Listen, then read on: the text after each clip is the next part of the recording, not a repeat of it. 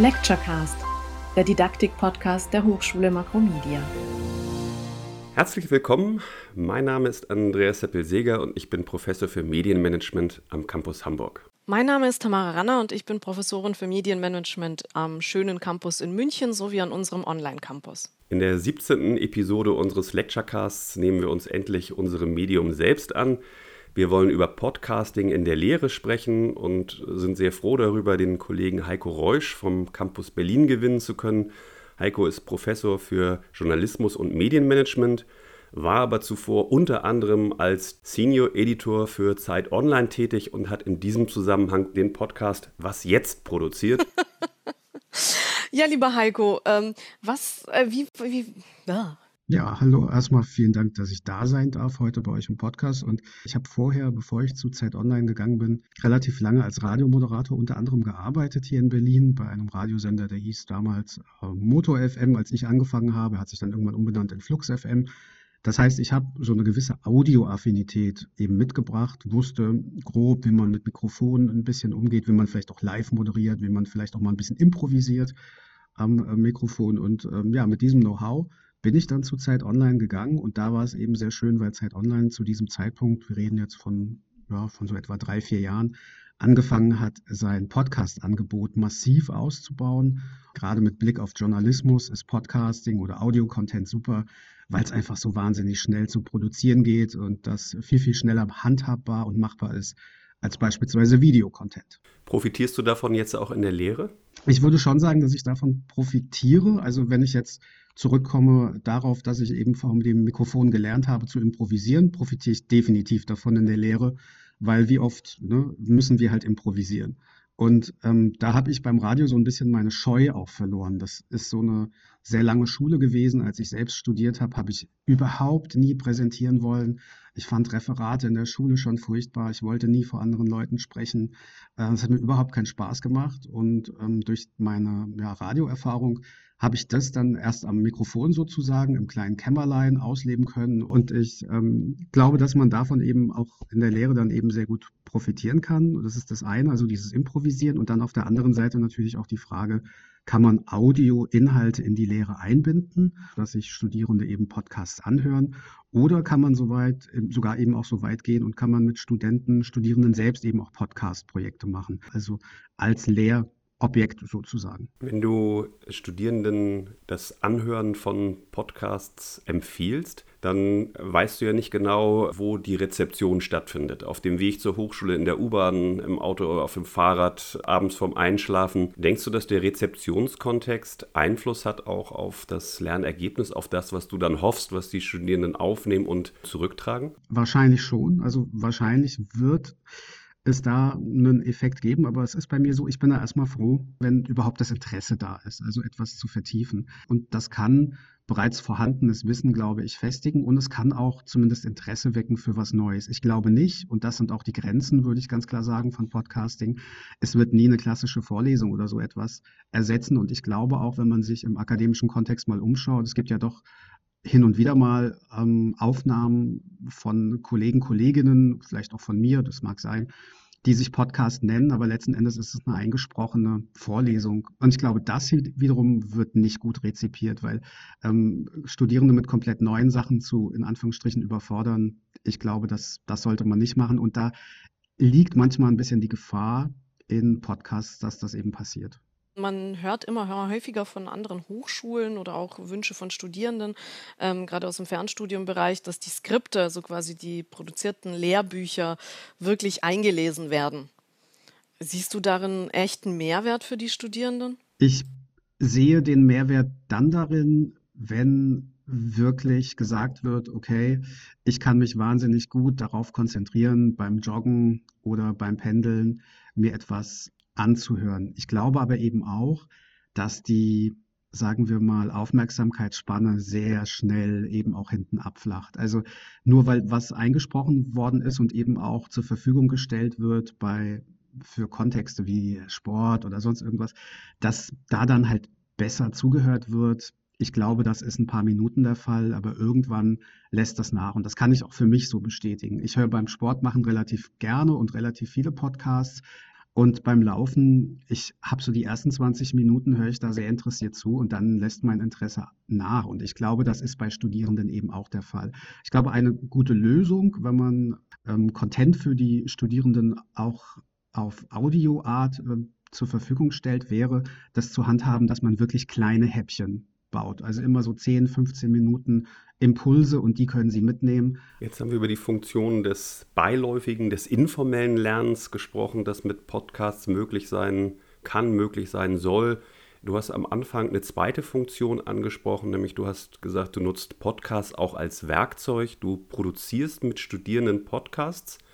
Und ich gehe davon aus, das tust du ja nicht, damit anderen Außenstehenden ein bestimmter Inhalt vermittelt wird, sondern weil du dir aus der Produktion einen Mehrwert erhoffst. Also ich freue mich natürlich, ähm, wenn die Studierenden bei mir mit einem Konzept um die Ecke kommen, was man theoretisch auch natürlich in Serie geben könnte. Also wenn natürlich das zu Ende gedacht wird und zu Ende angegangen wird, freue ich mich, wenn Studierende das machen.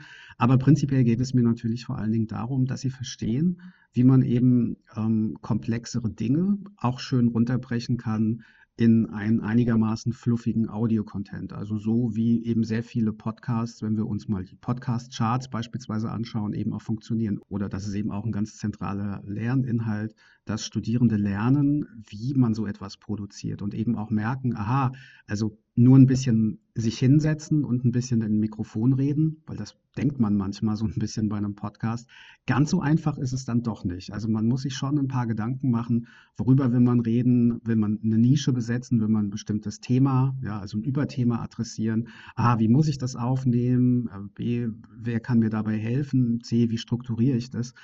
Und da merke ich eben, äh, das kommt relativ gut an bei den Studierenden. Also da blühen die dann auf, wenn die so ein, so ein Podcast-Konzept erstellen sollen, wenn sie dann selbst auch mal vom Mikrofon stehen. Da ist übrigens auch die sehr schöne Erfahrung, dass diejenigen, die immer sagen, sie haben keine Angst vom Mikrofon, dann erstmal so ein bisschen sich wegducken und dann doch merken, oh, das ist ganz schön schwierig, immer in so ein Mikrofon reinzusprechen in so einem Podcast-Studio.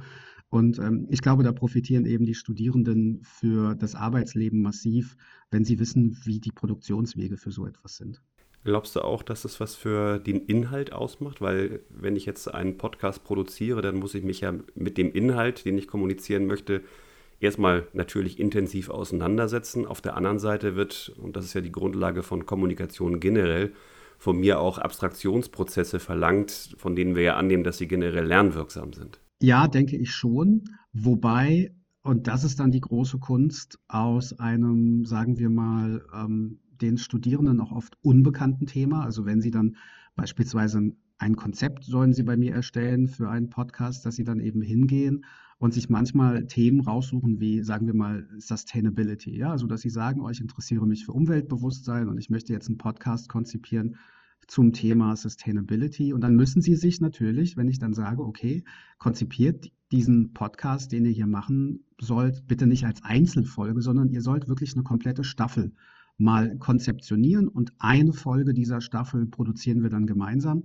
Da müssen sich natürlich die Studierenden dann auf einmal mit dem Konzept Sustainability von sehr, sehr vielen unterschiedlichen Perspektiven nähern. Und das bringt aus meiner Sicht am allermeisten, und das halte ich auch für das didaktisch wertvollste ähm, ja, mit, mitnehmen, sozusagen das Studierende lernen auf einmal. Ah, ein Thema kann man aus ganz, ganz vielen unterschiedlichen ähm, ja, Perspektiven betrachten, mit unterschiedlichen Experten, mit unterschiedlichen Schwerpunkten. Und ähm, daraus müssen sie dann eben in sich geschlossene, sinnvolle Podcasts bauen, also irgendwie diese Themen auch wieder eingrenzen. Und da lernen sie ganz massiv, wie man, glaube ich, Komplexität auf eine gewisse Art und Weise ein bisschen reduziert oder erfassbar oder auch erfahrbar macht. Und das halte ich für sehr wertvoll. Gibst du deinen Studierenden auch Tipps, wie sie innerhalb einzelner Folgen so einen schönen Spannungsbogen gestalten können, um ihre Hörer und Hörerinnen gut mitzunehmen? Ich versuche das. Das ist am Anfang immer ein bisschen schwierig, wenn man dann mit so Fachbegriffen kommt wie, macht doch auch eine, eine Meta-Erzählung. Ja? Also euer Podcast, die einzelnen Episoden sollen natürlich irgendwas erzählen, aber dann machen wir das auch noch als Staffel dramaturgisch. Am, Vor am Anfang reden wir vielleicht ein bisschen ja, dialektisch über Pro, dann reden wir danach ein bisschen über Contra. Die Folgen, was weiß ich, 7, 8, 9 sind eher so Contra und danach kommt dann irgend so ein Ergebnis raus. Ich versuche das denen immer mitzugeben, dass man eben auch bei einer Staffel eben nicht nur die einzelnen Folgen gestalten muss, sondern sich eben auch so eine Narrative, ja, in Anführungsstrichen, für alle Folgen überlegen könnte, damit man so eine Meta-Erzählung haben. Hat, hier muss ich halt dann sagen, ähm, Tipps, die ich da gebe, die werden schon beherzigt, aber die meisten Studierenden sind erstmal so sehr damit beschäftigt, überhaupt eine Folge von vorne bis hinten äh, schön gegliedert, schön strukturiert hinzubekommen, die trotzdem natürlich auch irgendwie noch frisch und aufregend und modern klingt und nicht irgendwie abgelesen, dass ich von diesem von dieser Meta-Erzählung sozusagen erstmal dann auch so ein bisschen Abstand nehme und sage es erstmal gut, wenn Sie verstehen, wie einzelne Folgen äh, funktionieren. Heiko, im Vorfeld unseres Gesprächs heute hast du kritisch eingewendet, dass aus deiner Sicht Audioinhalte in der Lehre schnell an ihre Grenzen kommen.